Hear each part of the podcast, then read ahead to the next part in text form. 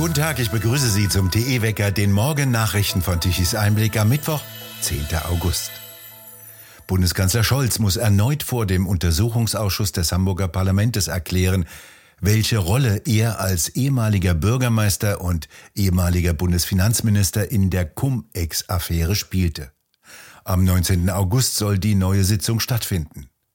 Die Staatsanwaltschaft Köln ließ den gesamten E-Mail-Verkehr von Scholz aus den Jahren 2015 bis 2018 durchsuchen.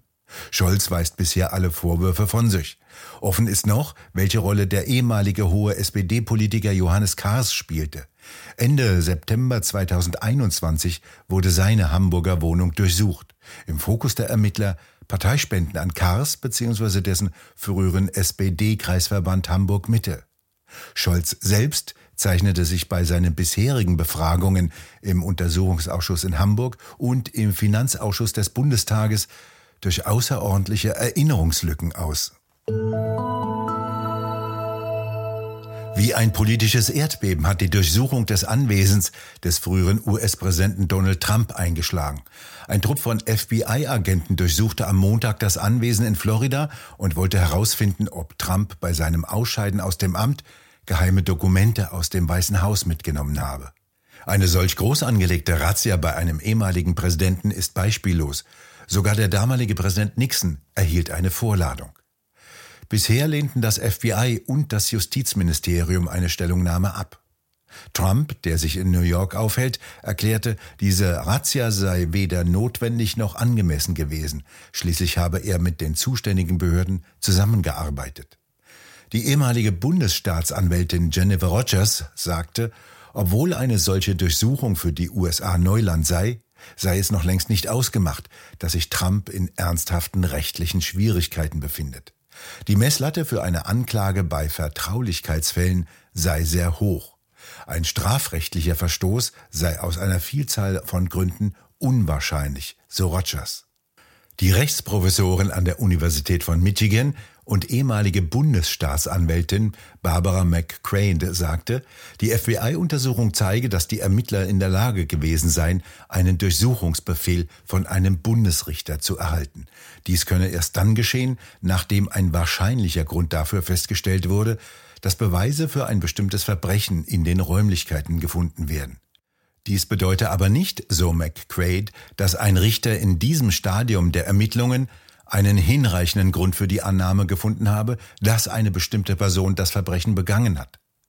Angesichts der hohen politischen Bedeutung der Ermittlungen gegen einen ehemaligen Präsidenten sei es wahrscheinlich, dass der Durchsuchungsbefehl auf höchster Ebene des Justizministeriums genehmigt wurde, sagte eine ehemalige Leiterin der Abteilung für nationale Sicherheit des Ministeriums.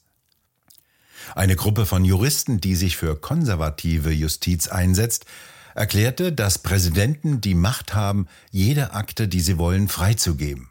Es sei rechtlicher Unsinn, wenn das Biden-Ministerium so tue, als hätte Präsident Trump gegen ein Gesetz verstoßen, indem er 15 Kisten mit seinen Unterlagen mitnahm, als er sein Amt verließ.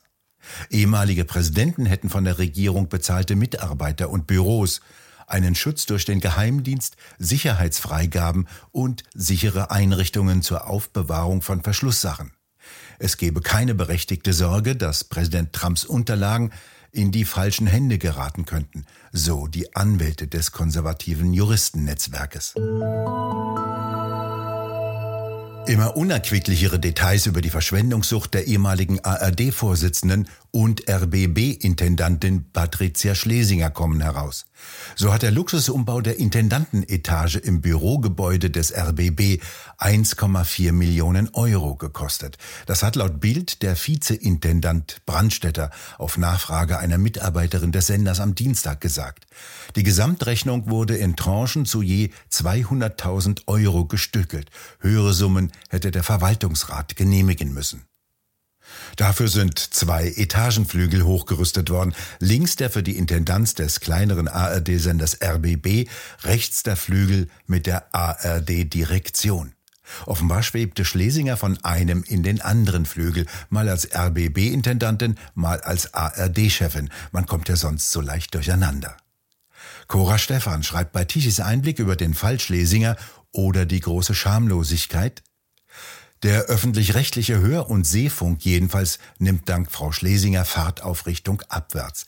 84 Prozent der Bundesbürger wollen die Demokratieabgabe für den Freiheitsfunk abgeschafft wissen. Verständlich. Sie wollen nicht moralisiert, belehrt, angegendert werden. Und sie wollen auch sonst keine obrigkeitstreue Propaganda finanzieren. Für journalistische Qualität fehlen den Sendern mittlerweile die Journalisten, die ihre Haltung nicht schon bei Rot-Rot-Grün verortet haben. Soweit Cora Stephan bei Tichys Einblick. Nach den niederländischen Landwirten gehen jetzt auch die deutschen Bauern wieder auf die Straße. Die Organisation Landwirtschaft verbindet Deutschland in Nordrhein-Westfalen ruft für den kommenden Montag zu einer großen Demonstration in Bonn auf, dem Sitz des Bundeslandwirtschaftsministeriums. Die Bauern laufen Sturm gegen den Plan der EU-Kommission, den Einsatz von Pflanzenschutzmitteln in der EU weitgehend zu verbieten. Deutschlandweit sollen Ende August dezentrale Protestaktionen anlaufen. Die EU-Kommission hatte im Juni einen Vorschlag für eine neue Verordnung vorgelegt, wonach der Einsatz von Pflanzenschutzmitteln bis zum Jahre 2030 um die Hälfte verringert werden soll. Überdies soll es ein komplettes Anwendungsverbot in einer Reihe von Gebieten geben. Der Bayerische Bauernverband hatte diese Vorschläge als Schlag ins Gesicht für die Bäuerinnen und Bauern bezeichnet. Die Familienbetriebe in Bayern erhielten mit ihrer Wirtschaftsweise vielfältige Kulturlandschaften. Sie praktizierten Pflanzenschutz nach dem Schwellenprinzip und reduzierten allein dadurch den Einsatz von Pflanzenschutzmitteln auf das unmittelbar Notwendige. Pflanzenschutzmittel kosten Geld, sodass allein dadurch so wenig wie möglich verwendet werden. Die Anwendung ist bereits durch vielfache Verordnungen begrenzt. Ohne Pflanzenschutz allerdings werden Nutzpflanzen wie Getreide oder Mais ein Raub von Schädlingen oder Krankheiten. Die Ernte kann sogar vollständig zerstört werden. Eines der berühmtesten Beispiele ist jene Kartoffelfäule, die ab 1845 in Irland die komplette Kartoffelernte zerstörte und eine bittere Hungersnot auslöste. Ursache war ein Pilz, der die Knollen in der Erde verfaulen ließ. Wer Dünger und Pflanzenschutz verbieten wolle, so die Bauern, wie das die EU mit ihrer sogenannten Farm-to-Fork-Strategie vorschreiben will, wolle Lebensmittel verknappen und dafür sorgen, dass Menschen weniger zu essen haben. Russland hat die Lieferungen von Öl durch die südliche Druschba-Leitung gestoppt. Der russische Ölpipeline-Betreiber Transneft hatte erklärt, dass der nördliche Abschnitt der Druschba-Pipeline durch Weißrussland nach Polen und Deutschland nicht betroffen sei. Nur der südliche Teil durch die Ukraine nach Ungarn in die Slowakei und in die Tschechische Republik sei am 4. August abgeschaltet worden. Als Grund wurden die Sanktionen angegeben, die die Zahlung einer Transitgebühr verhinderten. Vor allem Ungarns Treibstoffversorgung ist besonders gefährdet. Der ungarische Raffineriebetreiber hatte erklärt, er habe Gespräche aufgenommen, um die Rohölströme wieder in Gang zu bringen und bezahlt die Transitgebühr an die Ukraine selbst. Nach dem Vertrag zwischen der russischen und der ukrainischen Pipeline-Gesellschaft müssen die Transitströme im Voraus in voller Höhe gezahlt werden. Die Zahlung am 28. Juli klappte nicht, weil die an der Transaktion beteiligten europäischen Banken aufgrund der Sanktionen nicht befugt seien, eigene Entscheidungen über grenzüberschreitende Zahlungen aus Russland zu treffen, so Transneft. Währenddessen haben Süddeutschland, Österreich und die Schweiz nach einem Bericht von Bloomberg mit einer eingeschränkten Kraftstoffversorgung zu kämpfen. Die Unterbrechung der Produktion in den Ölraffinerien falle mit einem Engpass bei den Lieferungen über den Rhein zusammen. Wie Ungarn hat auch die Schweiz bereits ihre Notvorräte an Treibstoff angezapft. Österreichs einzige Raffinerie in Wien ist nach einem Störfall weitgehend außer Betrieb. Druschbar, ach ja, das heißt übrigens Freundschaft. In Südkorea starben bei Unwettern mindestens neun Menschen. Massive Regenfälle am Montag lösten heftige Überschwemmungen aus. Die Hauptstadt Seoul mit der nördlichen Region wurde am stärksten betroffen. Häuser, Straßen, Felder und U-Bahn-Stationen standen unter Wasser, Straßen mussten gesperrt werden. Die Meteorologen kündigten weitere starke Regenfälle an, die sich auch auf das angrenzende Nordkorea auswirken. Deutlich trockener geht es hierzulande zu, also supersonnig und knochentrocken, mit Temperaturen bis zu 30 Grad und nachts um die 20 Grad. Verantwortlich dafür ist eine ausgeprägte und stabile Hochdruckzone über Europa.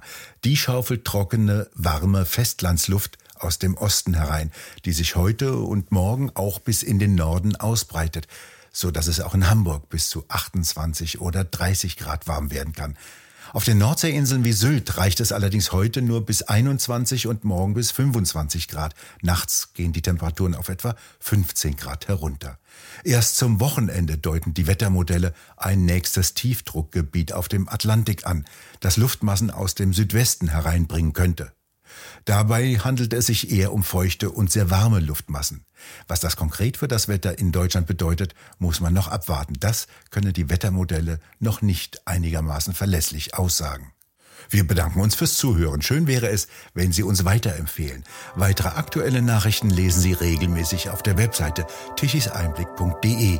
Wir hören uns morgen wieder, wenn Sie mögen.